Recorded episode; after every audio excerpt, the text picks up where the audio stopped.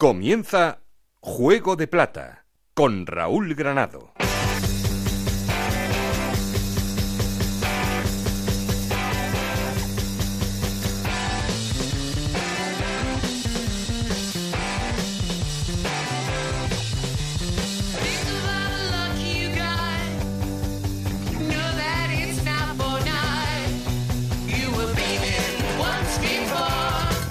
¿Qué tal? Muy buenas, bienvenidos al capítulo 19 de Juego de Plata, el podcast de Onda Cero en el que os contamos todo lo que pasa en la Liga 1, 2, 3 y en Segunda División B.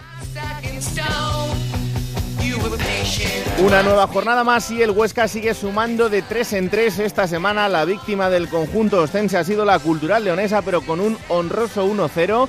El partidazo de la jornada se saltaba con la victoria del Cádiz sobre el Oviedo, así que el conjunto cadista aguanta segundo en la tabla y toma ventaja. Tercero es el Rayo Vallecano que ganaba 2-0 en Vallecas al Sevilla Atlético y cuarto queda ya el Oviedo. Completan los playoffs.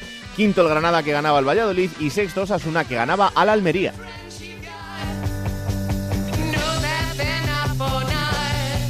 Pero la jornada nos deja otra noticia que es la destitución de Jorge Romero como entrenador del Córdoba, el conjunto andaluz que cesa a su tercer entrenador tras caer estrepitosamente 5-1 con el Tenerife.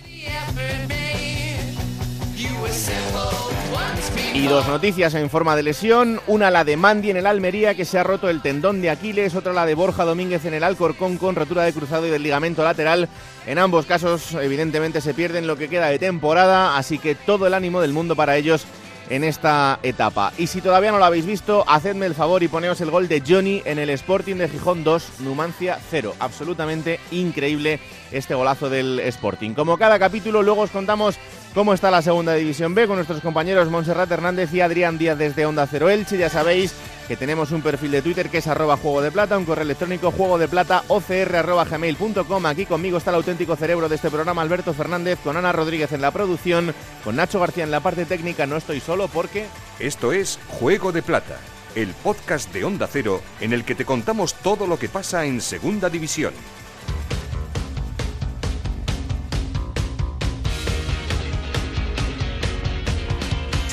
Como siempre empezamos poniendo en orden resultados y clasificación jornada 26. Ana Rodríguez, ¿qué tal? Muy buenas. Muy buenas la jornada 26 que comenzaba con la victoria del Granada 1-0 ante el Valladolid, victoria también del Sporting de Gijón 2-0 ante el Numancia. En el partidazo el Cádiz ganó 2-1 al Oviedo, derrota del Barça B 0-1 ante el Alcorcón, mismo resultado el que conseguía Osasuna 0-1 en Almería. 0-1 también victoria del Nastic en Albacete, la victoria del líder 1-0 ante la Cultural Neonesa, victoria también del Rayo Vallecano 2-0 ante el Sevilla Atlético, 3-0 ganaba el Reus al Lorca, la goleada de la jornada, ese 5-1 del Tenerife al Córdoba y terminaba la jornada con la victoria del Zaragoza 2-0 ante el Lugo. Con estos resultados, el Huesca líder destacado con 55 puntos. Segundo es el Cádiz con 47, los dos en puestos de ascenso directo. Rayo Vallecano y Oviedo con 44 puntos, Granada con 43 y Osasuna con 42 puntos. Jugarían los playoffs por el ascenso. Con 41 puntos están Numancia y Lugo. Con 39 Sporting de Gijón y Valladolid. Décimo primero es el Real Zaragoza con 34 puntos. Con 33 puntos están Tenerife, Reus y Alcorcón. Décimo quinto es el Naxi de Tarragona con 32 puntos, los mismos que tiene el Albacete. Décimo séptimo el Barcelona B con 30, y, con 30 puntos, los mismos que tiene el Almería. Y en puestos de descenso, Cultural Leonesa con 29 puntos, Córdoba con 19 y Sevilla Atlético y Lorca con 16 puntos. Bueno, pues así están las cosas. Gracias, Ana. Un abrazo. Un abrazo hasta la semana que viene. Eh, así tenemos la clasificación y, como siempre, ya sabéis, esto se está convirtiendo en tradición. Una semana más, la llamada al líder no es otro que a Onda Cero Huesca, al compañero Rafa Feliz. Hola, Rafa, ¿qué tal? Muy buenas. Hola, muy buenas. ¿Cómo está el líder? Bueno, pues está impresionante, como pudisteis observar esta semana, un día más. Tuvo muchas ocasiones eh, ante la cultura leonesa, tuvo oportunidades, pero no estaba el goleador, el Cucho, y además Gonzalo Melero, bien marcado por los eh, jugadores de la cultura leonesa, tenía problemas para anotar el tanto, pero tuvo dos ocasiones Aguilera, una que sacó bajo paros la defensa del equipo rival, otra que se fue fuera completamente solo desde el punto de penalti. Además, eh, otras ocasiones que hubo de varios jugadores, pero finalmente Jair aprovechaba la oportunidad oportunidad que tenía para anotar el 1 a 0 e irse con los tres puntos a casa. El equipo no va a guardar jornada de descanso esta semana porque el viernes vuelven a jugar en Valladolid a partir de las 9 de la noche para seguir intentando conseguir ese anhelado triunfo para mantener la diferencia, la distancia que lleva. Ahora mismo ya piensan en el tercero, no en el segundo, ver la diferencia que sacan al tercero y a ser posible, evidentemente, también al segundo. Mm. Además, los jugadores van a recibir una sustancial prima en caso de subir a primera división. Cerca de 100.000 euros se llevará cada jugador de la Sociedad Deportiva Huesca. Oye, ya si van a marcar los defensas también, apaga y vámonos. ¿eh? Efectivamente, con la falta de goleadores y de salió la figura de Jair, el central, eh, que tiene una curiosa eh, circunstancia ¿no? en su vida. Hay que recordar que es un eh, es eh, un hombre que está que fue acogido por una familia en Valencia. Allí creció, jugó en Segunda División B para recalar la Sociedad Deportiva Huesca donde va a intentar llegar a Primera División y donde ahora mismo está sin renovar, por cierto, el jugador y todo apunta, según se dice por aquí, que su futuro podría estar en el Real Zaragoza la próxima temporada. De momento ha dicho que no a la renovación de la Sociedad Deportiva Huesca y se sigue trabajando con el representante del jugador. Bueno, pues atentos estaremos a esto que desde luego llama mucho la atención. Alberto Fernández, ¿qué tal? Muy buenas. ¿Qué tal, Raúl? Muy buenas. ¿Cómo estamos? Yo le quería preguntar a Rafa qué le pasa a Borja Iglesias con los penaltis. Pues la verdad que... En Zaragoza, porque... Ah, sí, capítulo paralelo, el Real Zaragoza. Eso es. Sí, sí, no, pues la verdad que, que lleva mala racha, tres consecutivos fallados. La verdad es que sí. Y después del partido dijo que como haya un cuarto también lo va a tirar, que no tiene ningún problema. Hombre, es la única manera de terminar con la racha. Pues sí, la verdad que sí. Eso que ya aquí han salido exjugadores de, del Real Zaragoza históricos como Pichi Alonso, como Juan Señor y otros muchos jugadores, eh, Santi Aragón, que eran lanzadores de penas máximas en el Real Zaragoza y todos han coincidido de que quizás sea el momento de cambiar de tirador, porque cuando uno está con la racha de no de que no entra, pues a lo mejor habría que cambiar. Bueno, lo que está claro es que es una buena noticia que haya vuelto a marcar este fin de semana, porque llevaba un tiempo ya sin poder hacerlo y es uno de esos jugadores que el Zaragoza tiene que, tener en, su mejor momento. Y dile a Ana que esté tranquila porque todos insisten que después de estos dos triunfos en casa, el equipo va a intentar engancharse a los playoffs. Cuidado. Cuidado, eh, ya ocho puntos. Ocho puntos está el Zaragoza ahora mismo del playoff, así que ojo que queda tiempo por delante y, ya sabemos cómo es la cosa. Aquí Anita en un momento dado se engancha otra vez y piensa que ascenso directo todavía.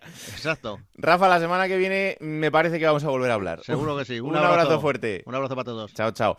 Eh, Alberto, una jornada sin ningún empate. O sea, es una jornada absoluta de blancos o negros. Sí, bueno, es curioso, ¿no? Al principio de temporada hablábamos precisamente de esto, los pocos empates que estaba viendo.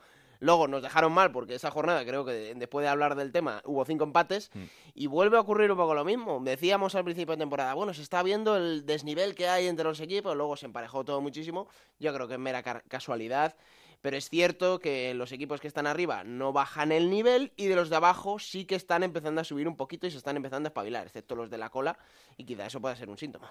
Sí, porque del decimosexto, que es el Albacete, hasta el vigésimo segundo, que es el Lorca, esta semana han perdido todos. Mm. Eh, esto, bueno, genera que sigue habiendo una máxima igualdad increíble entre todos ellos, pero también que se abre un poco de distancia entre la parte alta y la parte baja de la, de la, clasificación y sobre todo con equipos que están en la zona media y que en principio pueden entrar en una situación un poco más tranquila en, las, próximas, en las próximas jornadas. Bueno, el partidazo de este fin de semana era, como ya os habíamos eh, anticipado en el capítulo pasado, el que enfrentaba a Cádiz y Oviedo en el Carranza, ese partido que terminaba con la victoria del Cádiz por dos goles a uno. Eh, parecía que el Oviedo llegaba mejor, en una dinámica mejor a este partido, que el Cádiz pasaba por un momento de dudas. Bueno, pues eh, el conjunto de Álvaro Cervera que ha despejado todo tipo de dudas y que se ha afianzado en esa segunda posición. Así que vamos hasta Onda Cero en Cádiz. Manolo Camacho, ¿qué tal? Muy buenas. ¿Qué tal, Raúl? ¿Cómo ha sentado esa victoria? Bueno, pues ah, te lo puedes imaginar, ha sido un bálsamo, porque además, eh, con toda la razón, el Real Oviedo venía mejor, venía del derby eh, contra el Sporting de, ganar. El Cádiz había sumado dos de los últimos nueve puntos.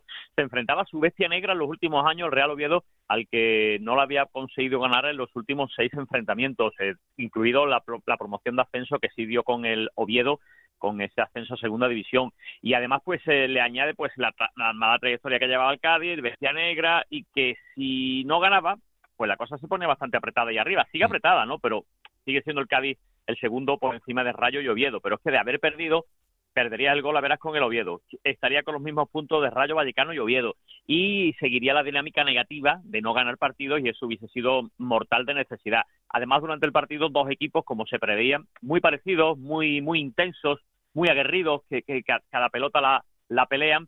Y, y, la cosa se puso regular en principio para el Oviedo con esa expulsión de, de uno de sus jugadores.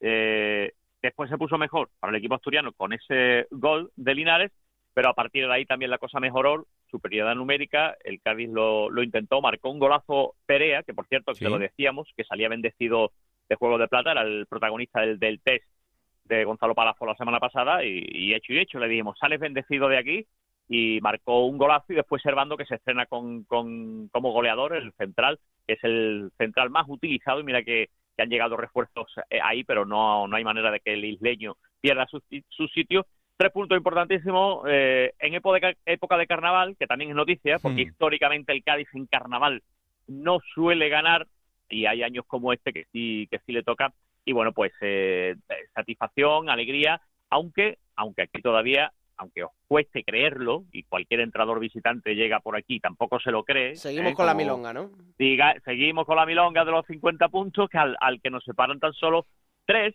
pero después a lo mejor dice, no, pero es que 50 a lo mejor no es suficiente, 51, 52 para, para asegurárnoslo de, de todas, todas. Bueno, si el discurso sirve para que los jugadores no bajen los brazos y para que una vez que se alcance esa cifra, pues eh, la cosa se pueda relajar porque el objetivo o la obligación es ascender, pues vale la canasta. Aunque realmente aquí somos muchos los que no nos lo creemos, pero desde hace muchísimo tiempo. Porque es que por muy mal que se lidiera el Cádiz el tramo final de liga, tendría que perderlo prácticamente todo, y no ahora, ¿eh? te hablo de cinco o seis semanas atrás, ¿eh? tenía que perderlo prácticamente todo y que el resto de equipos que están en la cola, pues también lo hicieran lo propio, ¿no? Pero al, contrario, ganaran, ¿no? Así que era una cosa bastante poco probable, pero bueno, si siguen con ese discurso y de momento les va, les va bien, pues que nada, que sigan con esa, con esa milonga. Tiene pinta de que este equipo esta temporada está para otra cosa bastante, bastante mejor. Pero bueno, em, la próxima estación del Cádiz es Numancia.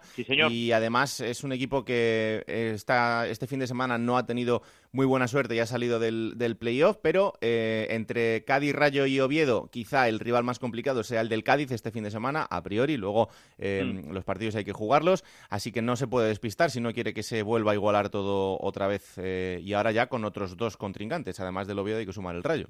Claro, es que llegaba un momento ahora en el que el Cádiz eh, tenía una, travesía bastante complicada. Primero el Oviedo, ahora el Numancia, que aunque ha salido de, los playoffs, es un equipo que está arriba y además ahora marca esa frontera, ¿no? Lo cual, pues un triunfo sería importante ante el equipo de Soria para, para aumentar esa distancia con el séptimo clasificado. Después viene eh, Lorca, que es el próximo rival, pero es que después le toca enfrentarse con el Osasuna. Así que tiene una, unas tres, cuatro semanas con equipos de la parte alta bastante complicada. El primer envite con el Oviedo lo ha solventado bien, ahora le toca el Numancia, después Lorca y después Osasuna, que también está metido ahí. Si sale, si es capaz de salir, de salir más o menos airoso de este turmalet particular del Cádiz, pues eh, tiene muchas opciones de, de seguir ahí arriba. Que no, pues no es que no vaya a tener opciones de seguir arriba, pero obviamente va a ser bastante más complicado porque ya eh, habría equipos que le habrían superado la tabla, porque es que, como decíais, los de arriba eh, no ceden, ¿eh? sin ir más lejos, el, el, Huesca, que es que no, mm. ahí sigue a lo suyo, ¿eh? que, es ganar, vaya a tener que poner una línea fija ya con, con el compañero, ¿eh, Rafa? porque semana tras semana le tenéis que llamar por, por merecimiento, ¿no? Por de, mérito propio, porque ahí está ahí está el Huesca. Aquí, por cierto, del Huesca se ha, ido una doble teoría. Por un lado, los que dicen, bueno, pues a ver si pinchan y podemos alcanzar ese primero, pero también cada vez son más los que dicen, bueno, pues ya que se ha ido, que lo gane todo, que lo gane todo, que es un punto que le restas a los demás y en cierta medida se puede beneficiar del Cádiz, porque ser primero y segundo, bueno, sí, pues aquello de ser campeón moral pero que el premio es el mismo para primero y para segundo, así que aquí cada vez hay más adeptos a la Sociedad Deportiva Huesca para que lo gane todo y así le va quitando puntos a, los rivales. Bueno, pues eh, todavía hay margen por delante. Lo que sí parece es que el Huesca va a ocupar esa primera posición y la segunda, pues habrá que disputársela entre tres, cuatro equipos que de conseguirla se evitarían ese playoff de ascenso que es larguísimo y que además eh, para el que sube pues es muy bueno porque terminas eh, con el mismo objetivo, pero para el que se queda es eh, quizá la manera más cruel después de toda la temporada. Y además para el que asciende también significa tener bastantes menos días en la preparación para la siguiente temporada y sobre todo de, de descanso y de pretemporada. Así que veremos lo que pasa. Gracias Manolo. Un abrazo. Y hay que seguir hablando de Cádiz y con uno de sus protagonistas, uno de los jugadores que está siendo una de las sensaciones de la temporada, no solo en el equipo cadista, sino también de la liga en general, y eso le ha servido para estar en boca de todo el mundo. No es otro que Álvaro García, Álvaro, que lleva seis goles esta temporada y que se está destapando como uno de los jugadores más importantes de ese equipo. Hola Álvaro, ¿qué tal? Muy buenas. Hola, buenas tardes. ¿Qué tal? ¿Cómo estamos? Pues bien, estamos bastante contentos después de la victoria del fin de semana y ya pensando en el, en el Numancia. Es que era un partido clave, porque es verdad que queda mucho por delante, pero, pero bueno, las sensaciones ¿no? de, enfrentarse al, al, Oviedo, que encima venía con esa racha de, victorias seguidas eh, y como favorito después de ese subidón de ganarle al, Sporting de Gijón en el derbi asturiano, em, conseguir la victoria imagino que sí que os dará mucha fuerza para lo que viene, ¿no? Sí, la verdad que sí, que, era un partido bastante importante, quizás no el definitivo de la liga, pero eh, estamos igualados a puntos, el que ganara pues ganaba algo la verá, ganaba tres puntos de ventaja y la verdad que sí que era un partido importante y muy felices por, por eso, por conseguirlo, por volver a la senda de la victoria después de dos empates hmm. y muy felices. Es que no sé si esos dos empates y esa, y esa derrota como último resultado, ese pequeño bache por el que atravesaba el equipo, eh, os había hecho plantearos si, si, las cosas iban bien, si había que cambiar algo o si estabais eh, normal y pensando que, que esto podía pasar.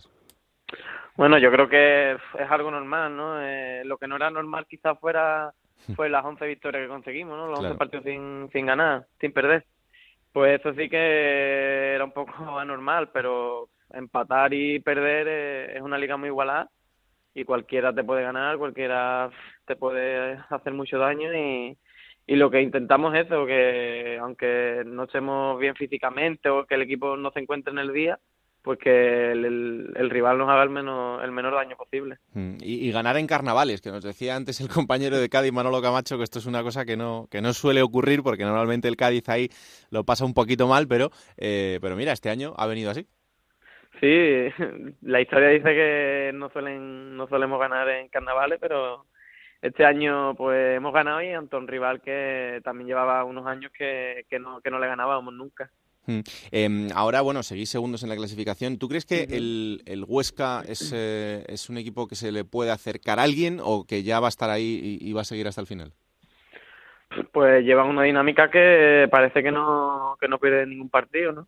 Eh, están jugando bien y si siguen así, yo creo que, que va a ser difícil cogerlo, pero bueno, estamos, quizás somos, somos nosotros los que más cerca estamos y intentaremos pelearlo hasta el final, pero con la idea clara de que eso ya estamos cerca de los 50 puntos, que es algo que es el objetivo del club, que es muy importante y en cuanto lo consigamos pues empezaremos a soñar ya. Claro, es que ahora nos decía también Manolo Camacho, dice, no, aquí el objetivo son los 50 puntos y la gente no habla de otra cosa. Digo, vamos a ver, hombre, los 50 puntos está bien, que a principio de temporada digamos eso, pero ahora, Álvaro, esto ya está para otra cosa. Bueno, ya estamos cerquita, ¿no? De los 50 puntos, que es que en, realidad es el objetivo del club, porque el club después de tantos años en segunda en segunda vez pues ha pasado unos momentos bastante difíciles. Y tenerlo cerca pues es un alivio no porque podemos conseguir el objetivo de, de la temporada. Y en cuanto lo consigamos pues empezaremos como, como el año pasado a soñar y, hasta donde lleguemos. Oye, te quería preguntar por el Mister. Em, ¿Es pieza base en, todo lo que estáis consiguiendo? Porque al final eh, yo creo que la palabra que mejor define al Cádiz es equipo. Em, sí, es verdad que hay jugadores como tú que, que, está haciendo una grandísima temporada y otros compañeros que también lo están haciendo, pero más allá de las individualidades, eh, yo creo que lo que os define es eso, el ser un, un grupo muy, muy fuerte. Sí, yo creo que sí, que el Mister es clave en eso, ¿no? Porque ha hecho un, equipo que, que no, no hay ninguna estrella, de que todos somos iguales y al final pues en el campo lo demostramos, ¿no? Si el delantero tiene que defender, pues se mata defendiendo, el extremo, quien sea. es lo que lo, es el ADN del Cádiz, ¿no? El compañerismo, el ayudar al que está al lado y al final somos un, equipo rocoso por, por, eso, ¿no? Porque no nos damos un balón por perdido, nos llevamos los noventa y tantos minutos corriendo y, es lo que nos, lo que nos define. Hmm. Vaya golazo que marcó el otro día Perea, ¿eh? sí, la verdad que sí, que empezó a recortar y, medio cayéndose la metió por, las cuadras. Daba la sensación de que si el campo tenía 20 metros más iba a seguir regateando gente, o sea, era increíble aquello. la verdad que sí, que metió un golazo de Vamos, en los entrenamientos suele meter goles de esos. Mm. Ya estamos un poquillo acostumbrados. bueno, ¿y tú cómo estás? Porque eh, has estado en, en, boca de todo el mundo, sobre todo durante este mercado. Yo no sé, eh, cuando veías esos titulares de que te quería el Nápoles, te quería el Valencia, eh, te quería el Sevilla, imagino que, que todo esto eh, tiene que, que, ser un poco impactante al principio, ¿no? Pues la verdad que sí, un poco sí, ¿no? Pero tranquilo, porque tampoco yo estoy a gusto aquí en Cádiz, estoy feliz y tampoco es que porque haya un titular de esto de los que de los que tú has dicho pues me vaya me vaya a alterar ni, ni nada de eso. Yo estaba tranquilo, yo no tenía ningún problema y, y bien, lo lleva bien. Bueno, tú tienes contrato, hay que decirlo, hasta 2022. Sí. Renovaste sí. hace poquito con esa cláusula de, de, 8 millones, con la salvedad de que si el Cádiz asciende a Primera División serán 15. Eh, mm. Pero al final, para alguien que además eh, es, de, es de la zona como tú, eh, estar en, en, el Cádiz y, y, viendo lo que, lo que supone este equipo para la ciudad, yo creo que también es un motivo de orgullo el, el pensar en, en, poder subir a Primera División y continuar allí, ¿no? Hombre, por supuesto, ¿no? Yo ya he vivido un ascenso aquí de lo que lo que se forma en Cádiz y la verdad que ascender otra vez eso sería maravilloso y, y además que el, eh, estar en, con el Cádiz en primera pues eso sería un sueño no porque empezar en segunda vez con ellos y, y poder jugar en primera con ellos Hmm. Eso es algo que no se puede decir todos los días. Oye, ¿y qué tiene Utrera que da a esos futbolistas tan buenos? Pues no sé, hay mucha cantera, hay, hay muchos equipos de, de cantera y, y allí el fútbol pues se vive mucho, desde que tiene cinco años o seis años está jugando en, en categoría y no sé, no, tiene algo especial. Ahora tienes a, a tu paisano Reyes otra vez en, en, la categoría también, en el, uh -huh. en el Córdoba. En el Córdoba. Bueno, pasándolo, pasándolo regular en el, en el equipo, pero también es una buena noticia tener a José Antonio otra vez de vuelta. Sí, la verdad que sí, que ha estado seis meses sin media temporada sin jugar y que vuelva y yo creo que en Córdoba es una buena ciudad y seguro que, que van a conseguir lo que lo que quieren. Hmm. Oye, y ese ese tuit de Dani Ceballos ahí diciendo este jugador es muy top y se refería se refería a ti, ¿Es, ¿Es, otro buen amigo o qué? Sí, la verdad que nos conocemos de, de pequeño, de tu abuelo con mi padre y demás. Hmm. Y sí que nos conocemos de, de hace tiempo ya. Bueno, otro de los titulares de, de hace poco decía que el Betis eh, no te quiso fichar porque eres sevillista. ¿Tú, bueno, ¿Esto no. lo llegaste a leer? No, no he leído, la verdad que no leí mucho, pero tampoco, no, es que no es, no hay nada tampoco que digas tú, es algo que suele pasar y yeah. tampoco... Bueno, ¿y dónde está, dónde está el techo de Álvaro en esta temporada? Porque de momento son seis goles, pero no sé si, si te planteas eh, alguna cifra o si, si no te lo, te lo has llegado a plantear y los que vengan buenos serán. No, cifras ninguna. Yo nunca he sido goleador y ahora tampoco me voy a poner una cifra porque creo que sería sería un error por mi parte decir que voy a meter 10 o 12 goles. Hmm. Intentar ayudar al equipo como, como hasta ahora, la asistencia, intentar meter más goles y, y que todo vaya bien. Bueno, próximo rival el Numancia. Eh, uh -huh. No será un partido fácil. Eh, el Numancia que ahora ha salido de los puestos de playoff, pero que durante toda la temporada está metido en, en, esa pelea también y que está muy muy cerquita. Sí, la verdad que sí, que es que es lo que te he dicho antes, que es que la categoría está súper igualada. Mm. Y en cuanto pierdes dos partidos, pues te sales de ahí de, del playoff y te cuesta otra vez volver a entrar. Pues lo mismo, un, un, día, porque por lo visto va a hacer mucho frío también. No, ya sabes, y... que allí eso lo, lo fabrican allí. y intentar hacerlo lo mejor posible, que, que no haya lesiones y traernos los tres puntitos para acá. Bueno, ¿os ha dado tiempo a disfrutar algo del carnaval? Sí, sí, hemos tenido dos días libres, de, el domingo y el lunes lo hemos tenido libre y estos dos días pues hemos, hemos podido ir por la ciudad y, y, visitándola. Está bien el poder ir por la calle estos días porque encima después de una victoria yo creo que a la gente la tenéis contenta en la ciudad. No sé bueno, sí, este año la verdad que sí, que bueno, y el año pasado también que estaban, estaban estábamos ahí arriba metidos y la gente pues aquí disfrutando, ¿no? Porque han vivido los seis años en segunda vez y ver al equipo ahí segundo, que puede tener posibilidad de subir a primera, Eso es algo que aquí se está disfrutando mucho. Claro que sí, porque además es una de esas grandes ciudades y en los grandes estadios que, ojalá pronto podamos volver a tener en Primera División. Tiene pinta de que sí, conseguir los 50 ah. puntos y a partir de ahí ya hablamos del, ascenso, que es lo que, lo que quiere el club. Así que, Álvaro, que haya muchísima salud en lo que queda de, año, que lo paséis muy bien y que es un placer tenerte aquí en Juego de Plata y hablaremos a final de temporada seguro. Un abrazo enorme. Muchas gracias y gracias a vosotros. En Onda Cero, Juego de Plata con Raúl Granado. Pues muchas gracias Álvaro, ahí está uno de los eh, protagonistas de este Cádiz y eh, como os decíamos, enfrente del Cádiz este fin de semana estaba el Oviedo que eh, venía con la moral muy alta después de ganar el derby, parecía que llegaba un poquito mejor con una racha de victorias importantísima el equipo de Anquela, pero pequeño frenazo este fin de semana ante el Cádiz en Carranza. Onda cero en Oviedo, Chisco García, ¿qué tal? Muy buenas. Hola Raúl, muy buenas. No sé cómo se quedó el equipo después de esa derrota pues con muy mal sabor de boca por, por el hecho de perder, ¿no? Por haber quebrado esas 10 jornadas consecutivas sin, sin caer derrotado y sobre todo también por esa acción que, comentaba antes Manolo, esa expulsión de David Rocha a la media hora de, partido, que bueno, yo creo que una vez vistas las imágenes eh, sorprende bastante, ¿no? Que, es una expulsión muy rara. Es muy extraña porque bueno, al final es que cuando lo ves varias veces llegas a dudar si hay falta, es decir, y, que eso se convierta en una expulsión con, roja directa, pues bueno, es lógico que condicione el partido. Es verdad que el equipo, eh, por, para el lado bueno, para el lado positivo del Oviedo, eh, no perdió ni una de las señas de identidad, consiguió adelantarse en el marcador con el gol de Linares y estuvo cerquita eh, de hacer el 0-2 en un saque de esquina que Cristian remató alto, pero pero bueno, luego al final es verdad que el Cádiz empujó muchísimo, que, creó las ocasiones suficientes y que le dio la vuelta al partido.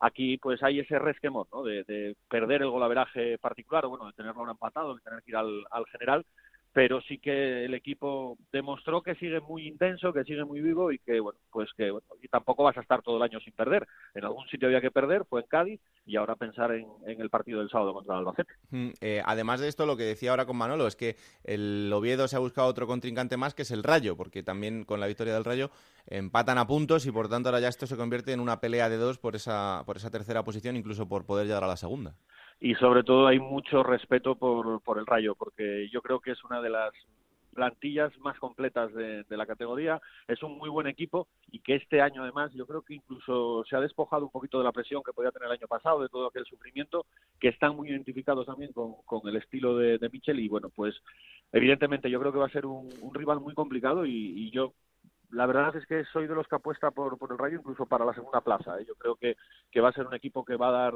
eh, que va a dar mucho que hablar en lo que queda, pero lo estamos diciendo todas las semanas, lo estabais hablando vosotros, la igualdad es tan enorme que aunque haya esos pequeños cortes en la clasificación, es que ayer lo comentábamos nosotros eh, aquí en, Oviedo, que incluso el Tenerife, ¿no? que ahora con el cambio y demás, hmm. todavía puede estar a, tiempo de, de llegar y eso, claro, pues hablas de un equipo que casi tiene la misma distancia del descenso, o incluso está más cerca del descenso que del playoff, y sin embargo se le sigue viendo, ¿no? Con opciones. Así que va a depender mucho de, lo que pase en este mes, de lo que queda de febrero y marzo.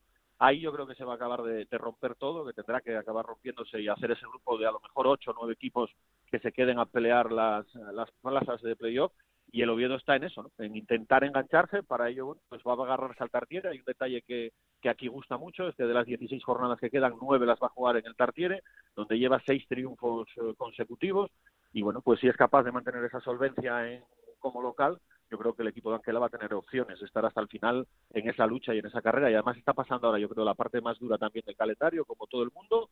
Y luego, bueno, pues en la recta final, pues veremos cómo llegan. Y, si llegan con opciones, este equipo, lo que sí tengo claro, conociendo un poquito a ya de, estos meses que lleva trabajando con el Oviedo, es que no se va a rendir y que no va a bajar los brazos nunca. Eso seguro. Próxima estación, Oviedo, Albacete, este fin de semana. Gracias, Chisco. Un abrazo. Un abrazo muy fuerte. Eh, por cierto, ahora que hablábamos del rayo, del rayo, un detalle de este fin de semana, de estos que, solo pasan en, Vallecas y que también son, son bonitos y hay que contar, este fin de semana se celebraban los días contra el racismo en Vallecas y los jugadores saltaban al campo con una pancarta que decía goleando al racismo y a partir de este fin de semana y en adelante eh, lo primero que ven los jugadores, tanto del Rayo Vallecano como del conjunto visitante, cuando llegan al estadio, en la puerta de vestuarios, es una placa con la foto del mítico Wilfred Adbonavare, el que fuera portero del, Rayo Vallecano, en la que pone Vallecas libre de racismo. Ojalá que esto em, se pueda cumplir, no solo en Vallecas, sino en todos los estadios de primera y segunda división y también en los estadios de los equipos modestos, donde cada fin de semana vemos absolutas barbaridades. Así que em, si este tipo de iniciativas sirven para concienciar a la gente de que esto ha cambiado mucho, eh, pues eh, mejor que mejor, pero desde luego que este detalle del rayo es digno de alabar. Vamos a Córdoba porque la situación allí sigue muy, muy complicada. Es verdad que el Córdoba tiene los mismos puntos que el Sevilla Atlético, pero se abre una distancia de 10 puntos entre los dos equipos y la Cultural Leonesa, que es el, primero de los equipos que ocupa puesto de descenso a Segunda División B, y parece que la derrota de este fin de semana 5-1 frente al Tenerife pues tampoco ha ayudado mucho en lo que ha significado la destitución de un nuevo entrenador y ya son tres, eh, así que va a haber de momento cuatro entrenadores en una temporada, algo que es absolutamente ilógico. Onda Cero en Córdoba, Antonio David Jiménez, ¿qué tal compañero? Hola, muy buenas. Pues así es, eh, Jorge Romero, después de siete partidos y haber eh, facturado siete puntos eh, sobre 27 posibles, perdón, nueve partidos, pues ha dejado de ser entrenador del Córdoba. Esta mañana ha tenido una sentida rueda de prensa en la que ha mostrado, pues, su, su lamento por no haber podido contribuir a que el equipo consiguiera los puntos y los resultados que le encomendaron. Eh, piensa, incluso, e incluso le han abierto la posibilidad de seguir trabajando en el club, pero entiende que quiere ser entrenador profesional y por lo tanto entiende que se abre una, una vía para para él de cara, de cara al futuro. Lo que respecta al Córdoba, bien lo has dicho, está a 10 puntos de la, de la zona de, de salvación y prácticamente la, la, opción o el relevo de entrenador responde a hacer un último esfuerzo, un último intento por cambiar una, una situación que cada vez se tiñe de, de, un, color más, eh, más oscuro ¿no? para, para el panorama del Córdoba. En un principio, Sandoval es el que suena, eh, es el que tiene toda la pinta que, que va a ser ya se había postulado como futurible para el banquillo del Córdoba, incluso en el, su apartado personal, eh, su, su esposa es de, de Pozo Blanco y, por lo tanto algún vínculo sentimental tiene con, con el Córdoba y bueno pues eh, todo apunta que va a ser el que intente reconducir una situación que, ahora mismo pues se ven pocos visos de solución más allá a que ahora tenga el Córdoba dos partidos en casa ante el Valladolid y el Granada o Granada Valladolid para ser más exactos y a partir de ahí intentar eh, dar un, un salto que, que le acerque a, a esa zona media baja de la tabla en la que es cierto que está a 10 puntos de la, de la cultural, pero que hay algún que otro equipo que no ha terminado de escapar de ella y por lo tanto están en situación de peligro. Mm, es que el otro día, eh, Antonio, viendo comentarios de, la gente de Córdoba en redes sociales después del partido, em, lo que le achacaban al equipo, más allá del resultado abultado, es eh, la intensidad y la manera de encarar el partido, porque incluso hay un momento eh, cuando el Tenerife marca el, penalti, eh, el penalti lo para el portero, que yo creo que el portero del Córdoba es de las mejores noticias que tuvo ese partido para el, equipo andaluz, y, el resto de compañeros ni siquiera van al, rechace, que es cuando Víctor Casadesús consigue marcar el consigue marcar el gol, ¿no? Es la intensidad es algo que es la mayor crítica que ha tenido la gente para, para el equipo este fin de semana yo te diría que ha habido partidos en la era Carrión, en la era Merino y también en la era Jorge Romero, especialmente en sus últimos eh, que el equipo ya no diría ni intensidad. Yo el término que utilizaría es eh, indolencia y la jugada del eh, rechace del penalti de, del Tenerife es uno de los mayores ejemplos en la, en la temporada. No sé si es desánimo, no sé si es impotencia, pero lo que lo que sí está claro que, que el Córdoba no, no ha sabido no ha sabido responder. Y bueno si nos agarramos al partido de Tenerife es cierto que después de que se adelantara el Tenerife muy prontito por otra laguna defensiva del Córdoba que por algo es el equipo más goleado de la categoría pues eh, igualó y tuvo alguna que otra opción de haberse puesto por delante antes del descanso, pero sucedió lo contrario, marcó Malvasic camino de camino del vestuario en la segunda parte, el Córdoba fue una caricatura, un equipo que, que se descosió,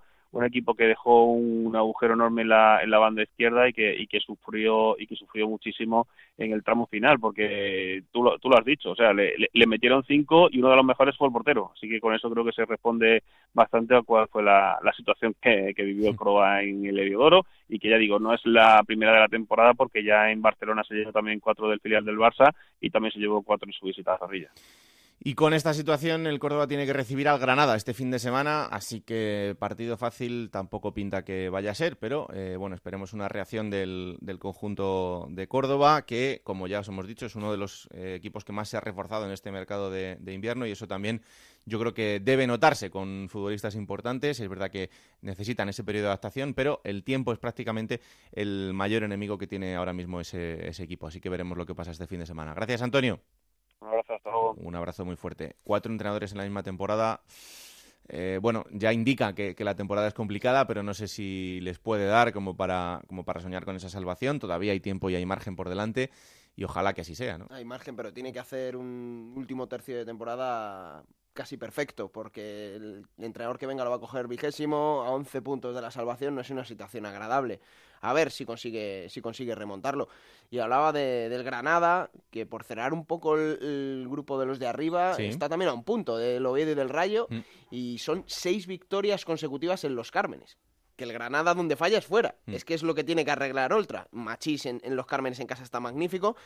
Y Atlético Sasuna, que está a dos puntos. Está Granada 1 de Rayo Oviedo, Osasuna está a dos, volvió a ganar fuera y ha cambiado el sistema Diego Martínez. Lleva dos partidos, el primero que lo utilizó fue contra el Rayo, tres centrales, dos carrileros largos con Clerc, que se está saliendo en Osasuna, hmm. y de momento le está funcionando. A ver si Osasuna empieza a retomar un poco el vuelo y, engancharse otra vez con posibilidades de ascenso directo. Bueno, ya sabes lo que pasa cuando hablamos del Albacete en este programa, ¿no? En general en Onda Cero. Que aparece un genio de la lámpara, ¿no? Hola Alberto Collado, ¿qué tal? Muy buenas. Bueno, genio, genio, ¿qué tal? ¿Cómo estáis? Muy buenas. Vamos a dejarlo en que está en la lámpara. Un friki fan de Juego de Plata. Eso es. ¿Eh? y es un placer recibirte aquí esta semana también. Eh, ya sabes que en esta sección que tenemos en la que le damos voz a las peñas, vamos eh, repasando todos los equipos de la categoría y en este capítulo el protagonista es el Albacete. Así que tenemos comunicación con Rafael López, que no es otro que el presidente de la Federación de Peñas del Albacete. Hola Rafael, ¿qué tal? Muy buenas. Muy buenas a vosotros. Pues un placer recibirte aquí en, Juego de Plata. Y lo primero de todo, ¿cómo, cómo estáis? Eh, esta temporada, bueno, yo creo que desde la llegada de Enrique Martín Monreal, el equipo da otras sensaciones. Y aunque es verdad que todavía hay trabajo por delante y el equipo está en, esa zona en la que, eh, bueno, no termina de, estar tranquilo, pero eh, las sensaciones que da el equipo son diferentes. Sí, la verdad que las sensaciones desde, que cambiamos de entrenador eh, han cambiado bastante, no solo en la afición, sino también en los jugadores. Y bueno, pues parece que, bueno, poco a poco, porque esta división es muy difícil, pero parece que van saliendo los resultados. Como tú dices, esta, esta división hay que remar hasta, hasta las últimas jornadas y bueno, pues sí que es verdad que, que estamos ahora en unos puestos que la dinámica creemos que es positiva, la afición empieza a creer en el equipo, empieza a creer en esta forma de jugar y bueno, pues eh, tenemos el, el objetivo de, de, la salvación, que al fin y al cabo es el objetivo del Albacete cuando empezó esta temporada, lo tenemos lo tenemos cerca y bueno pues tenemos que tenemos que luchar por ello porque sabemos que aquí en cuanto te despistas dos tres partidos vuelves a vuelves a puestos de descenso y es muy difícil salir de ahí. Hmm. y la afición cómo estáis eh, cómo estáis viviendo la temporada en qué momento de salud está la afición del Albacete la afición, bueno, eh, teníamos ganas de, volver a segunda división, por suerte lo hicimos en, en un año eh, aunque tuvimos que ir al playoff de repesca de segunda B, pero, pero bueno, la afición sí que es verdad que empezó bastante desilusionada, quizá por el juego que hace el equipo, o sobre todo por los resultados que no,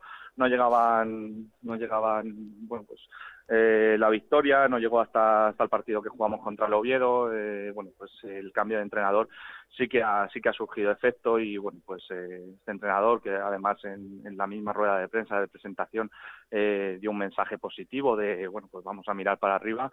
Eh, la afición está ilusionada, está ilusionada con el equipo, aunque luego bueno, pues el último partido tengas esos tropiezos que son normales en esta división, pero pero bueno, ahora sí que disputamos todos los partidos, sí que bueno, puedes ganar, puedes perder, pero por lo menos sales orgulloso de los jugadores. Mm, eh, al final representáis a un club que es otro de los históricos de, nuestro fútbol. Nos acordamos siempre de, equipos como, el Queso Mecánico y como otras épocas del Albacete. Em, no sé si, veis que en este momento estáis en un momento de crecimiento en el que podéis enganchar a, gente incluso fuera de, la ciudad y, cómo estáis en vuestro día a día con las peñas.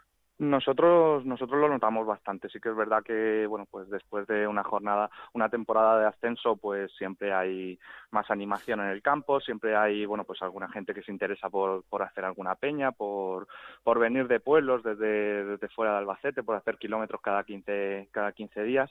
Y sí, sí que, bueno, ahora estamos en, en un momento que yo creo que de la llegada de, de los nuevos dirigentes al club eh, se están haciendo las cosas bastante bien y bueno pues la, afición está esperanzada con, con ganas de, con los pies en el suelo saber que, que nuestro puesto nuestra categoría es la segunda división y que tenemos que afianzarnos en, en, la segunda división y bueno pues ser un equipo que si algún año asciende pues bienvenido sea pero la segunda división es, es muy bonita y estamos muy a gusto la verdad Rafael, ¿qué tal? ¿Cómo estás? Muy buenas. Soy Alberto Collado, un paisano de Almansa que, Cuidado por que estés cierto, de Almansa. me han dicho que es tu pueblo favorito, Rafael, que no pasa semana que no vayas.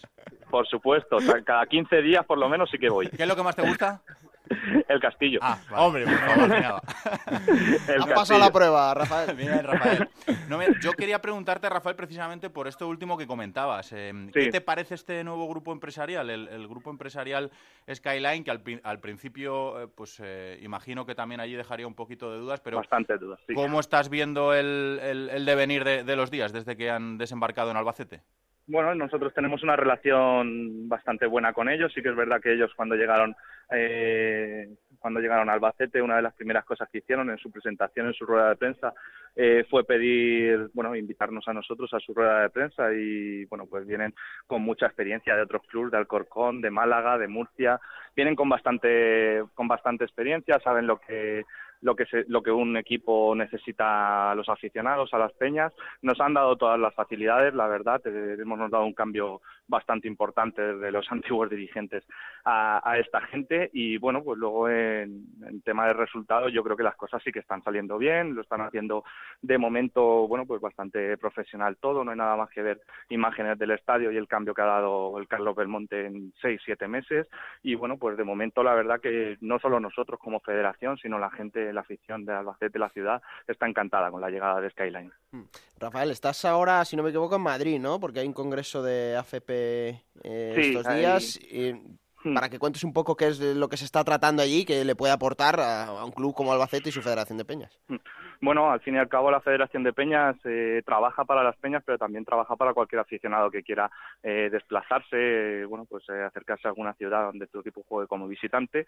Nosotros lo que hacemos es, bueno, congresos cada, cada seis meses, congresos de seguridad donde, donde viene la liga, viene policía local, coordinadores de seguridad, directores de partidos, eh, policía eh, nacional y bueno pues hablamos exponemos eh, hablamos de cosas que o problemas que han tenido eh, en desplazamientos y más que nada eh, hacemos una hoja o una ruta a seguir cada vez que, que cualquier federación de peñas quiere organizar un viaje, pues eh, cuándo tiene que tener la policía el listado de toda la gente que viaja, eh, lo que hay que mandar, por ejemplo, matrícula de autobús que, que lleva, el número de teléfono del conductor, eh, bueno, pues todas esas cosas que, que quizá no salen a la palestra cuando se organiza un viaje, pero que también son necesarias para que luego el desplazamiento sea un éxito.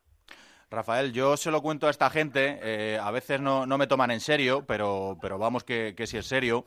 Eh, el Albacete, eh, aparte de la historia que todo el mundo conoce, yo creo que el valor más importante que siempre ha tenido es la cantera. En 2007, que parece que esto se ha olvidado, eh, la directiva del club entonces vendió a 19 canteranos al Villarreal eh, creo que no llegaba a 2 millones de euros. Eh, uno de, de ellos eh, es Mario Gaspar, el lateral derecho del Villarreal, ha sido internacional. Bueno, quiero decir que el Albacete siempre ha tenido una cantera increíble. y sin esa cantera yo creo que la supervivencia del club habría estado todavía más en duda. Eh, ¿Cómo viene la, la cantera ahora, Rafael? ¿Hay por ahí algún chaval que, que puede ilusionar a, a la afición? Bueno, con la llegada del nuevo entrenador eh, ya hay algún jugador que ha, que ha debutado en, en segunda división, aunque ha jugado pocos minutos, pero bueno, este entrenador sí que cuenta con, con la cantera, así que lo vemos por la ciudad deportiva pasarse varias veces, eh, bueno, pues a seguir al Albacete B o al juvenil y la verdad que últimamente el Albacete B que está, que está en una categoría importante, o que yo considero importante como es la tercera división, está luchando por entrar en puestos de, de playoff. Me comentas que, que no te creen, no sé quién no te cree cuando, cuando le... me vacilan, me vacilan, Cuando Rafael. le recuerdas a Andrés Iniesta, no lo sé. o sea, Hombre, por favor. claro, Andrés Iniesta salió de, de la cantera de Albacete, sí que es verdad que con muy poquita edad se fue para Barcelona, pero, pero vamos, a ti cuando, cuando te vacilen, tú le recuerdas Correcto. a Andrés Iniesta. Correcto, eso lo digo siempre. Eh, por cierto, Rafael, eh, el tema de, de Andrés Iniesta, eh, no sé qué opinión tienes tú. también he escuchado críticas, yo creo que, que de gente que, que no conoce el tema demasiado a fondo, porque Andrés Iniesta decidió salir del club eh, para que llegara este, este grupo eh, empresarial. Eh, Andrés Iniesta en su día salvó al club. Eh, tampoco tiene por qué estar jugándose su patrimonio toda la vida, quiero decir. No sé cómo, cómo, cómo habéis visto vosotros que Iniesta se, se desvinculara del, del Albacete, del, del equipo de sus amores. Bueno, yo es que en realidad creo que eso nunca ha estado bien explicado. O sea, Andrés Iniesta, cuando el Albacete estaba muy mal y el entonces presidente hace una rueda de prensa que se nos queda todo grabada la frase de el Alba se muere, eh, bueno, pues sale y pone una cantidad importante de dinero para nosotros y me, imagino que también para él, pone 400.000 euros para que el Albacete, bueno, pues pueda empezar la temporada, ¿eh? no, no, no salvarlo, sino simplemente empezar la temporada y luego, bueno, pues eh, sí que es verdad que se ha ido haciendo cargo de, de nóminas y de todos los gastos que el club tiene en el día a día para, bueno, pues para para que el Albacete no, no desapareciese.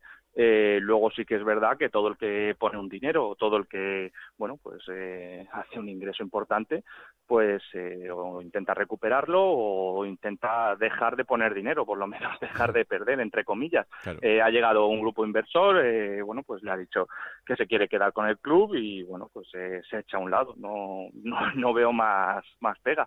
Sí que es verdad, como tú dices, que ha tenido algunas críticas, pero son críticas que, que no entiendo. El que, el que lo critique, pues que ponga el dinero y que, y que haga lo mismo. Así de claro. Hmm. Pues Rafael López, presidente de la Federación de Peñas de Albacete, que esperamos que os vaya muy bien en lo que queda de temporada, que disfrutéis de, esos viajes, que al final es la parte más bonita de, todo esto en, en todo el año, y que haya muchísima suerte en este tramo final. Vale, un placer haberte tenido por aquí. Muchas gracias a vosotros y felicidades por el Día Mundial de la Radio que sois. Muchas gracias, un abrazo fuerte. hasta luego. Ahí está Rafael López en esta voz de las peñas. Y ahora lo siguiente, Collado, es que suene esta sintonía que te va a sonar un poquito y que Alberto Fernández coja el cuchillo. Plata o plomo. Soy el fuego que arde tu. Adelante, le vamos a pegar un cortecito con ese cuchillo. Pequeñito, eh, pero merecido a. Porque el plomo este fin de semana es para Rubén de la Barrera, el entrenador de la Cultural y Deportiva Leonesa. Porque estamos viendo muy mal al equipo. Se ha metido en descenso, lleva dos derrotas seguidas y no se le ve capacidad de reacción. Eh, al equipo y por consiguiente a Rubén de la Barrera. Le vemos en los banquillos que no toma una decisión que cambie el rumbo de la cultural y el otro día además en rueda de prensa le noté un poco a la defensiva, no se tomaba muy bien las críticas y creo que ese no es el camino y que debe espabilar para cambiar sobre todo la cultura que está en descenso y que no tiene que ser así. ¿Y la plata? La plata se la vamos a dar, lo has mencionado al principio del programa, hizo un golazo y esto es lo que se llama saltarse a la torera el periodo de adaptación, porque no lo necesitaba Johnny Rodríguez en el Sporting de Gijón. tiene truco. Tiene truco, tiene truco. No lo necesitaba porque ya estuvo allí, es canterano del Sporting, pero dos partidos que lleva, dos goles. Eh, dio otro prácticamente el otro día, la victoria del Sporting fue un golazo. Está increíble y esto es uno de esos fichajes que puede remontar al equipo.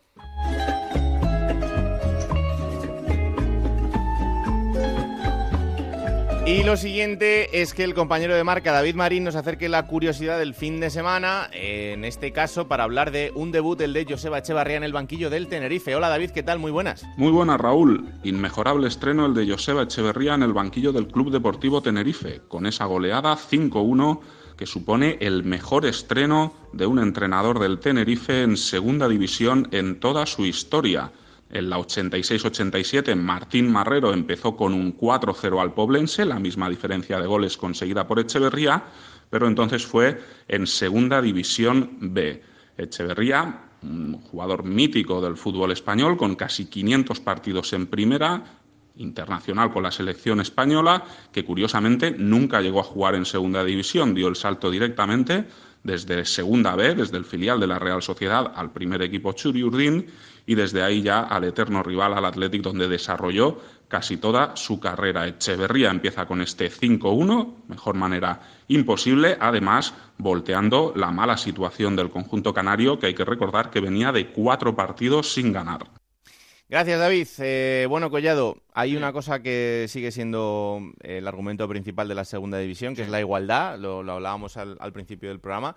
Eh, quitando el Huesca, que parece que, ya se ha escapado del resto, pero eh, Cádiz, Rayo, Oviedo, Granada, Osasuna, eh, Numancia, Lugo, incluso el Sporting, quien nos lo iba a decir hace mes y medio, dos meses, están en situación de, poder estar en los playoffs de ascenso. Sí, sí, y al Valladolid yo nunca lo descarto tampoco, y menos con, con Mata ahí arriba que no se cansa de, de hacer goles el hombre. Y Ontiveros es otro que lleva dos partidos que yo no sé el Málaga cómo se ha deshecho de él. Es verdad. Qué buenísimo. Pues por su mala cabeza y porque no estaba lo que tenía que estar nos cuenta Isabel Sánchez, eh, desde Málaga.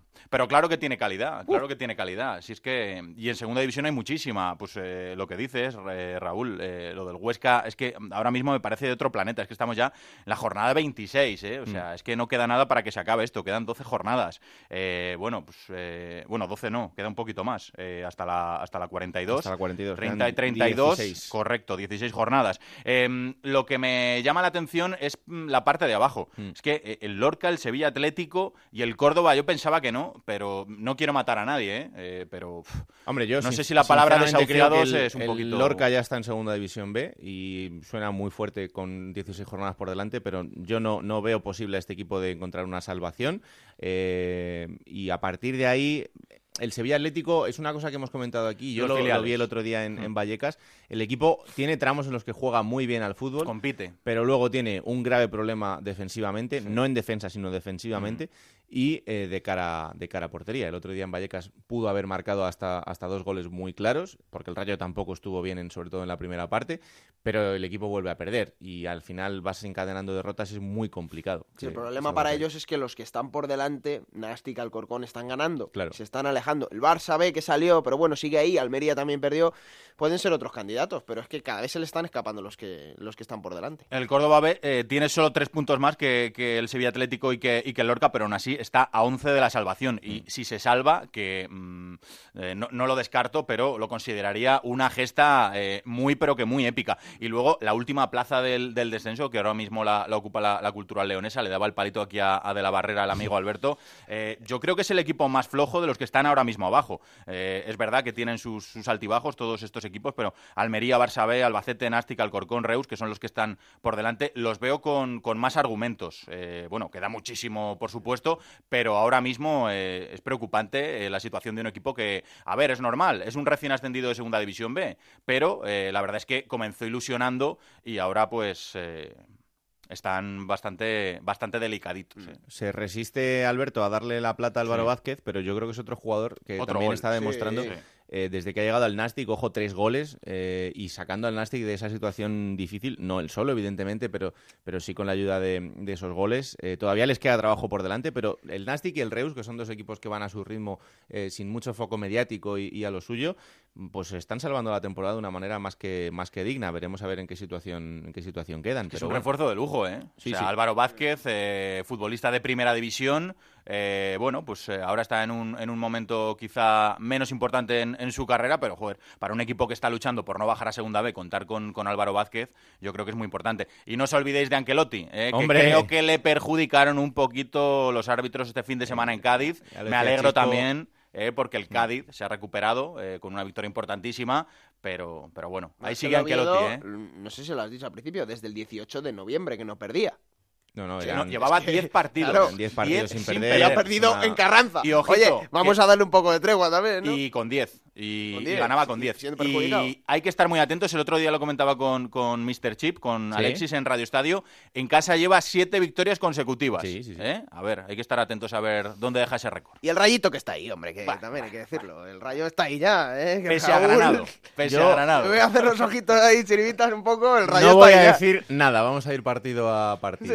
Bueno, llega el momento en el que Gonzalo Palafox perpetra a otro futbolista de esta bendita categoría. Esta semana le ha tocado a Viti, el capitán de la Cultural Leonesa.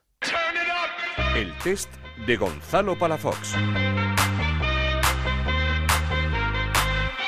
Un recuerdo de niño. Un recuerdo de niño. Eh, la final del campeonato de Castilla y León, sub-17. Una serie que sigas. Te diría dos series, House of Cards y ahora estoy viendo en inglés, pues, cómo conocimos a esta madre. La canción que más suena en el vestuario. ¿Quién es el DJ? Bueno, pues el DJ suele ser Emi o a veces la pone Antonio y tenemos así un poco de, variedad. Qué buenos son los padres salesianos. Bueno, yo no he caído, pero me ha gustado siempre esa canción. Una frase para ligar. Una frase para ligar. Uf, no soy, no soy muy bueno, no soy muy bueno en eso, la verdad. ¿Con quién tirías de cañas? O mejor dicho, ¿con quién tirías de fiesta? ¿Ronaldo Nazario o Ronaldinho? No hay A ver, color a ahora. Víctor, no, no, tú te vas a jugar al coche y tú tienes sí, que es que no hay color ahora. Es, es, es como querer comparar a, a, Aquí, que sé, aquí. aquí que San Francisco con Brad Pitt, a, a, a Whitney Un respeto Paltrow a Quique, que es amigo y a, mío. y Un a- respeto y a a Quique, que es mi amigo mío. Ostras, pues igual me lo pasaba mejor con Ronaldinho, ¿no? ¿Un defecto? Un defecto, que soy un poco cabezón. ¿Una cualidad? Una cualidad, que soy bastante humilde. ¿Una manía? Siempre voy piso con el pie derecho antes de empezar al campo. Si tuvieras una máquina del tiempo, ¿a qué época viajarías? Al futuro, para ver cómo es. Un momento, Doc. ¿De qué estás hablando? ¿Qué nos ocurre en el futuro? ¿Nos volvemos gilipollas o algo parecido? Oh, no, no, no, Marty, tú y Jennifer os lleváis bien, son vuestros hijos, tenéis algo que hacer con vuestros hijos. Y si pudieras ser un animal, ¿cuál serías? Un perro. Esto te lo ha Y el escrito Paris Alfredo Saint Germain Martínez. es una Que máquina es de tu jefe y te tiene comido el coco. ¿Lo más importante en la vida es? Ser feliz. Vamos a por la próxima jornada, será la jornada 27, Alberto. Y que empieza este viernes con un partidazo en el José Zorrilla, Valladolid, Huesca a las 9 de la noche para el sábado. Cinco partidos, a las 6 de la tarde, dos, el Real Oviedo Albacete, el Alcorcón Tenerife, antes a las 4, Osasuna Reus para las 8 queda el Lorca Sporting de Gijón y a las 8 y media Nastic Zaragoza. Para el domingo cinco encuentros más, a las 12 del mediodía Sevilla Atlético Almería, a las 4 de la tarde Derby Andaluz, Córdoba Granada, para las 6 dos encuentros, Cultural Leones a Rayo Vallecano y Numancia Cádiz cerrará a las 8 de la tarde en el Ángel Carro Lugo Fútbol Club Barcelona B.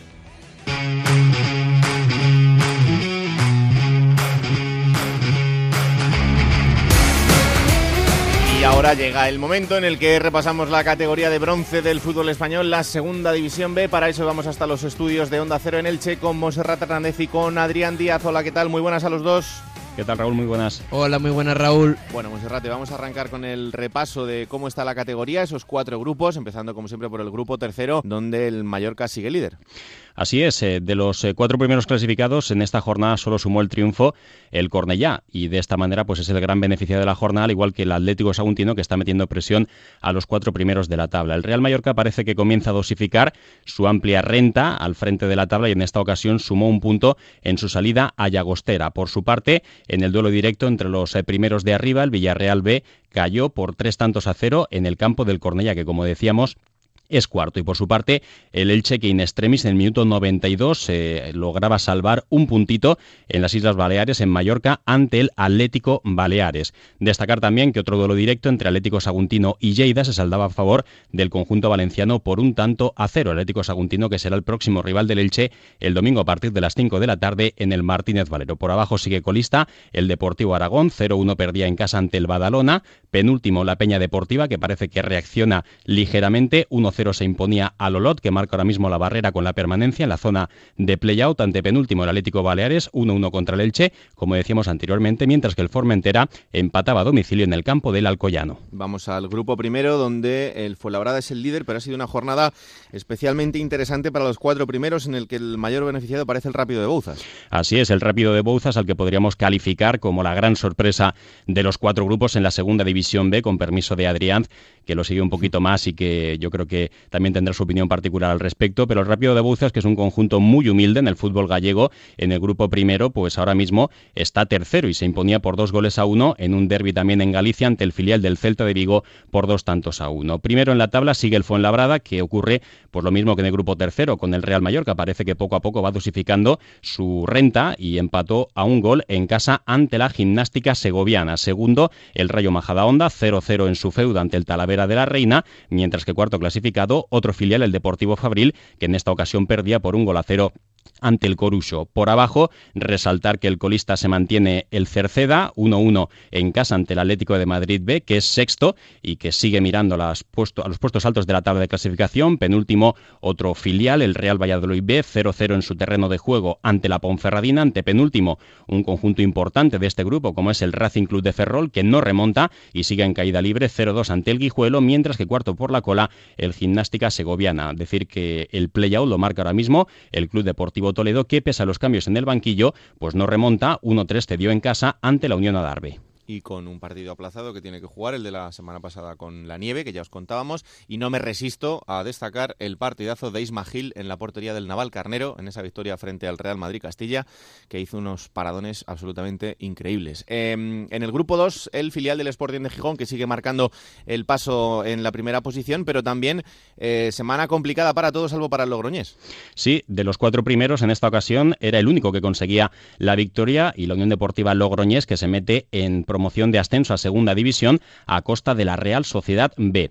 El líder, el Real Sporting de Gijón B, que perdía por un gol a cero en el campo del Izarra, un gol de Artigas en el 74 dejaba los tres puntos en casa.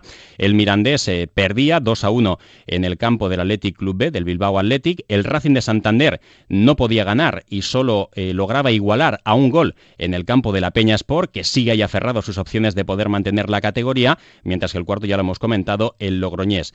Resaltar también que en la zona baja eh, se mantienen las cosas prácticamente como estaban. El colista sigue siendo el caudal deportivo de Jos Uribe, 0-3 en su terreno de juego, cada vez más descolgado de la lucha por la salvación. Penúltimo la Peña Sport, ante penúltimo Osasuna B, 2-1 perdía a domicilio ante el Leyoa, mientras que el cuarto por la cola es el Lealtad y marcando el playout, es decir, la promoción por la permanencia en Segunda División B, el Vitoria, que también salía beneficiado de esta jornada número 25 tras vencer por 1-0 al Guernica. Y vamos al grupo cuarto, donde ya sabéis que siempre hablamos de esa igualdad, y esta semana más todavía, porque el primero y el segundo no han conseguido puntuar de tres, y el tercero y el cuarto sí.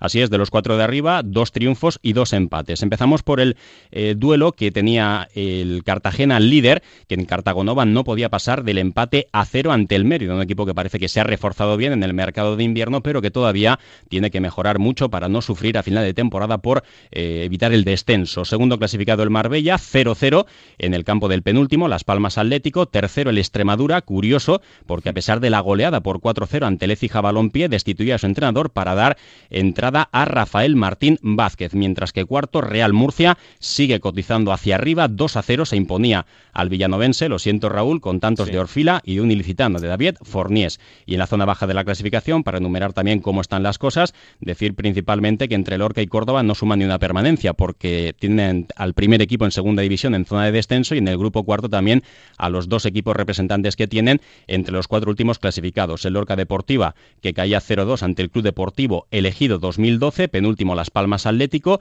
y en el duelo directo en la zona baja, el Córdoba perdía un gol a cero a domicilio ante el Jumilla, marcando ahora mismo la barrera por el playoff, pues se encuentra en estos momentos el quinto por la cola, el Betis Deportivo, que suma los mismos números que el conjunto murciano, que el Jumilla. No está siendo una temporada muy buena para Córdoba ni para Lorca, esas dos ciudades que están pasando por momentos complicados, tanto en sus primeros equipos como en los filiales, así que veremos eh, en este caso en segunda B cómo terminan los dos, pero pinta la cosa bastante fea. Bueno, Adrián, vamos con los detalles de la jornada y hablábamos antes del rápido de Bouzas y yo creo que eh, es digno de alabar el trabajo de un club humilde y de empezando por, por alguien tan importante como su presidente. Es de lo más increíble que en toda mi vida siguiendo la segunda división B he podido ver. Increíble el rápido de Bouzas. O sea que me da la razón. Es eh, Es la sorpresa de, de los cuatro Sí, grupos. Totalmente, totalmente. Un Era rápido de Bouza es un, un equipo muy humilde, de los más humildes de la categoría. Como decías, destacar a su presidente Manuel Seoane, que además de ser el presidente, por ejemplo, también eh, es el hombre que se encarga de la megafonía. eh, un nombre para todo, el presidente del Rápido de Bouzas, eh, Manuel Seoane. Como decimos, uno de los equipos más humildes y lo destacamos porque su entrenador, eh, Borja Jiménez, destacaba muchísimo que aunque el equipo se metiera arriba, no se hablaría de otra cosa hasta que se llegara a los números de permanencia. Pues bien, un equipo tan humilde como el Rápido de Bouzas, a 13 jornadas para el final, ha conseguido los 45 puntos, que es un poco la, la puntuación que marca ya que está salvado en Segunda División B y que ahora pues tiene que soñar con intentar meterse en playoff de ascenso a Segunda División, que sería algo increíble. Ahora mismo es tercero con 45 puntos, es un equipo que tiene muy bien las ideas claras, es un equipo que además eh, no es el principal equipo de la ciudad, el Rápido de Bouz- de Bouzas, para que no lo sepa, es de Vigo, Hmm. donde tenía antes por delante al Celta, al propio filial del Celta y al Corusio, otro equipo vigués, pero que ahora mismo es la sensación total en Segunda División B, un equipo que además ascendió de tercera a Segunda B en la última ronda contra el Peralada eh, a finales de junio, se fue su entrenador, Pachi Salinas al Burgos, pe- pero que ha formado eh, un equipo que está haciendo soñar a, a Bouzas. Otra buena noticia de la jornada en el Logroñés y en este caso en un regreso de estas que nos gusta contar después de muchos eh, partidos fuera por una maldita lesión, pero eh, ya está de enhorabuena Titi, el jugador del Logroñés. Sí, exacto. 364 días eh, se cumplieron en su regreso este domingo con la Unión Deportiva Logroñés y además en su tierra, en Mieres, contra, contra el caudal deportivo. Titi, que es asturiano, que sufrió el año pasado una rotura en el menisco interno de su rodilla izquierda que le obligó a someterse a dos intervenciones quirúrgicas. Titi, un jugador eh, que está viviendo su segunda etapa en la Unión Deportiva Logroñés, al que regresó eh, desde el Real Murcia, que firmó eh, después de su lesión, ha jugado tres partidos con el, la Unión Deportiva Logroñés Promesas en tercera división y al ver su buen rendimiento, pues la Unión Deportiva Logroñés le ha dado el alta federativa con ficha senior del primer equipo. Y como decimos, la Unión Deportiva Logroñés, que además le da felicidad de la vuelta de Titi, se mete en playoff con su victoria 0-3 ante el caudal después de haber sufrido eh, esta semana la salida de Carlos Pouso, que era su director deportivo y que ahora es el nuevo entrenador del Racing de Santander.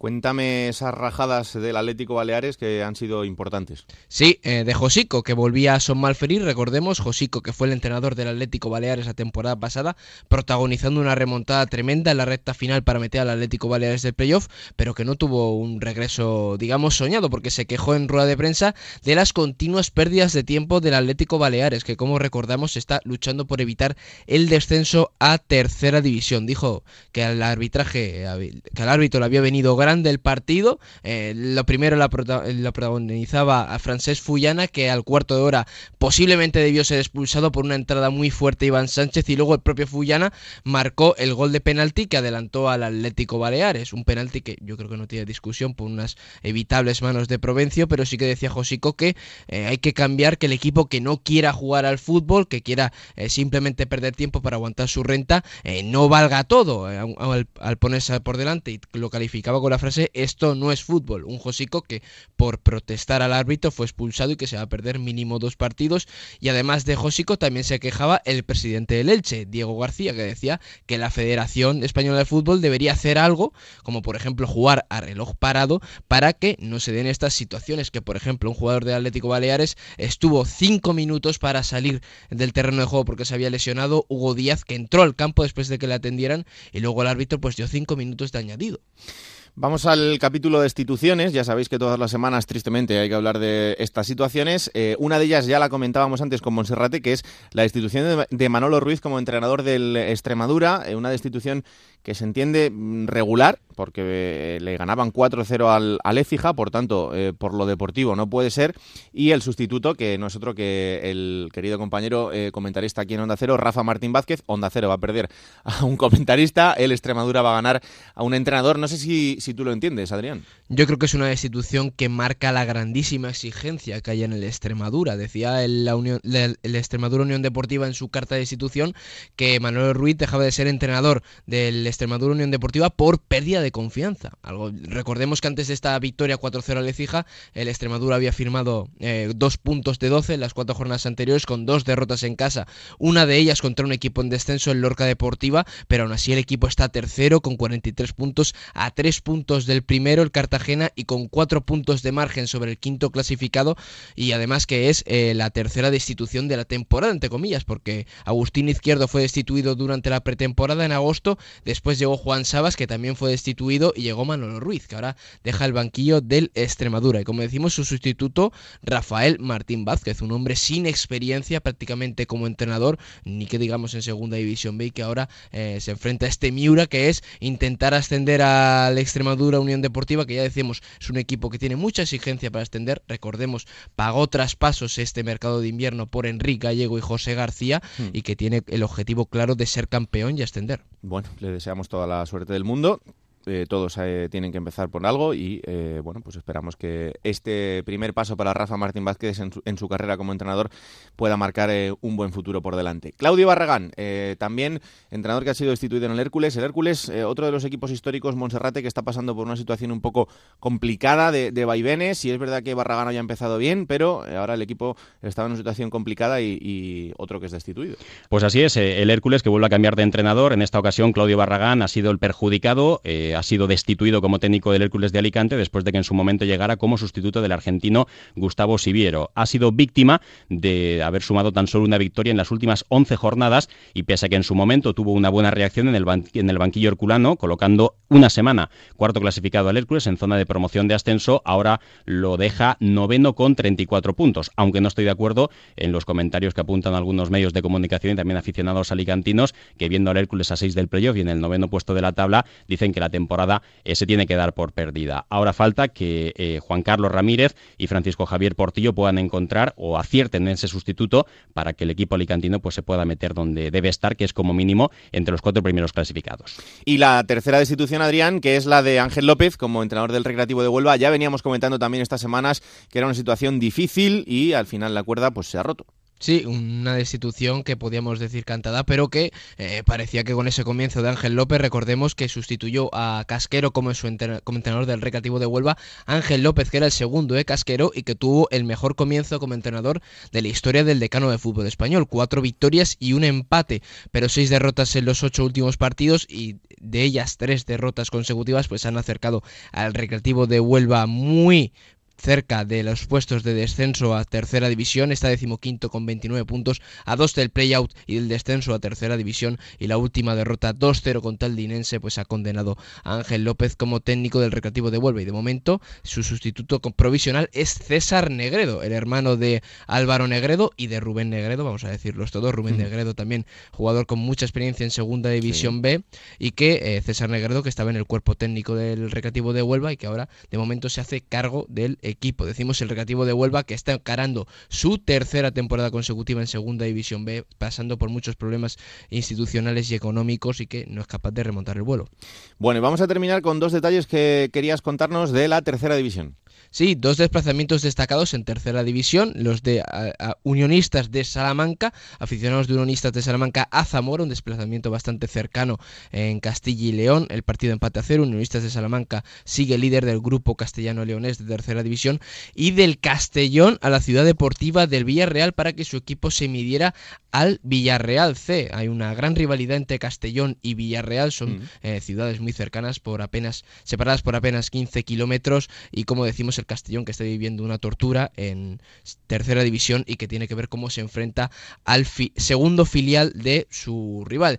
Un partido que dejó una imagen muy desagradable que ha circulado por las redes sociales, que es la patada que recibió el portero del Castellón, Alejandro Zagada, por parte de Daniel Villanueva. Villa, una patada que yo creo que a mí me gustaría que el jugador eh, me justificara dónde iba, porque yo no le veo con ninguna opción de rematar.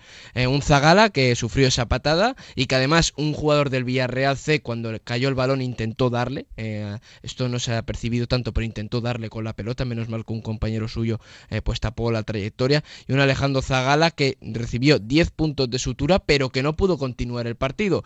Como el Castellón ya había hecho los tres cambios, el Castellón que iba ganando 1-2, pues Cristian Herrera, el delantero, tenía que ponerse como portero y el Villarreal C eh, con 11, porque Daniel Villanueva, a pesar de lo aparatosa de la entrada, no fue expulsado y el Villarreal C en el minuto 95 el pato el partido. Bueno, pues eh, hasta aquí es lo que nos deja toda esta jornada, incluido esos detalles de la tercera división, porque eh, una ciudad como Castellón, aunque está eh, metida en esta categoría, hay que recordar que tiene 11.000 abonados, 11.000 socios y por tanto también hay que de vez en cuando hacerles un guiño. Pues señores, que tengáis una buena semana de fútbol y el fin de semana que viene lo disfrutaremos y la semana que viene en el siguiente capítulo analizamos todo lo que pase. Un placer como siempre. Hasta la próxima, adiós. Hasta la semana que viene, Raúl. Pues hasta aquí este capítulo 19 de Juego de Plata. Collado, ¿ha estado a tu gusto el tema? Buah impresionante. Esto mejora, ¿eh? es como el vino. la pelota tampoco, Van ¿eh? pasando las semanitas y madre mía. Increíble. A pesar de que vienes tú. Eso es verdad. Señores, hasta aquí el capítulo 19. Ya sabéis, eh, cada martes a partir de las 5 de la tarde disponible en onda 0.es para que lo compartáis, lo difundáis, se lo contéis a todo el mundo. Y aquí os esperamos la semana que viene con mucho fútbol por delante. Que la radio os acompañe. Adiós.